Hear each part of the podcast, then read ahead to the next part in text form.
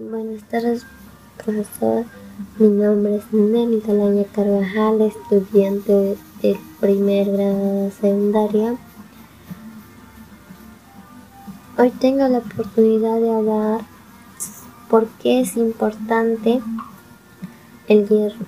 El hierro es un mineral necesario para el crecimiento y el desarrollo de nuestro cuerpo. Y el hierro en los alimentos se encuentra frente en las carnes, en los pescados y en otras cosas más. Es necesario para la producción de la hemoglobina si nos ayuda a evitar la anemia. Quiero terminar este podcast con la siguiente sugerencia. Entonces el hierro es muy importante para nuestro cuerpo.